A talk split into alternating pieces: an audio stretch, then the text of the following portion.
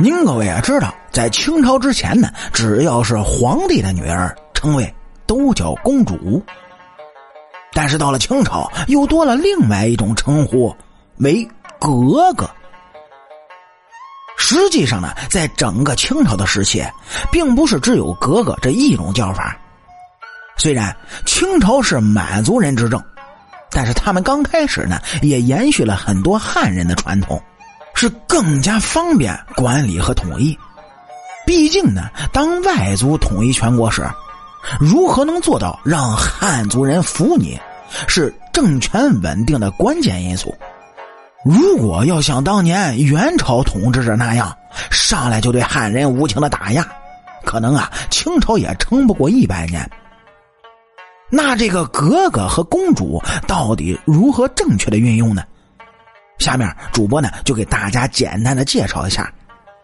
您各位也明白，这清宫剧呢一直是热播剧。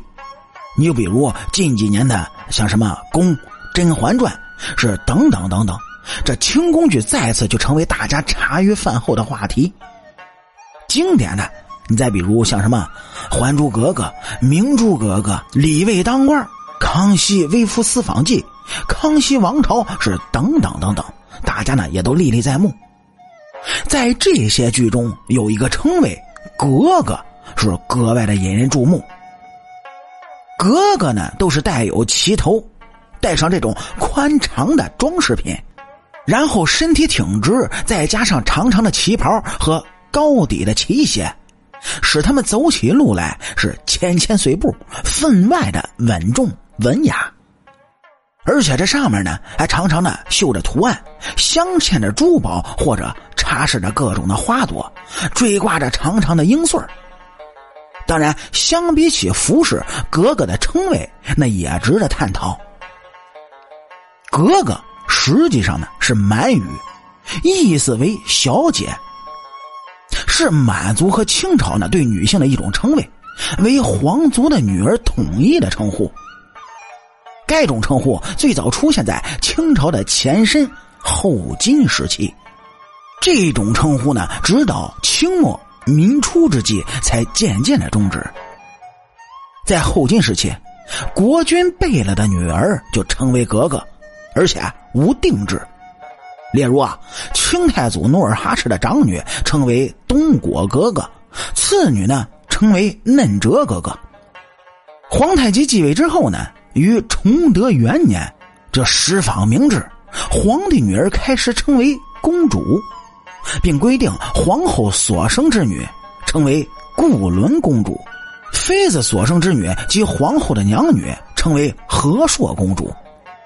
所以呢，咱们在这儿哎，需要指出这荧幕上以康、雍、乾时期为背景的清宫戏中，将公主称为格格。那是编剧者对格格与公主称谓的混淆，并不符合历史的史实。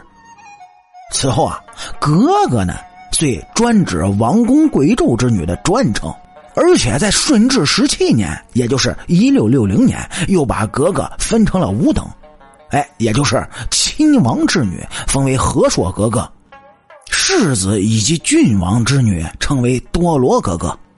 多罗贝勒之女呢，亦为多罗格格；固山贝子之女，嫡福晋所生女，封为固山格格，是等等等等。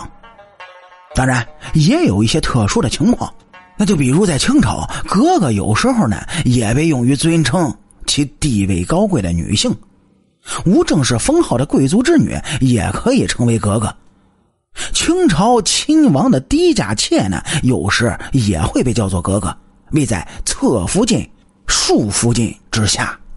对于格格这种称呼，您各位又有什么称呼或者不同的见解呢？欢迎在主页的评论区，咱们共同探讨。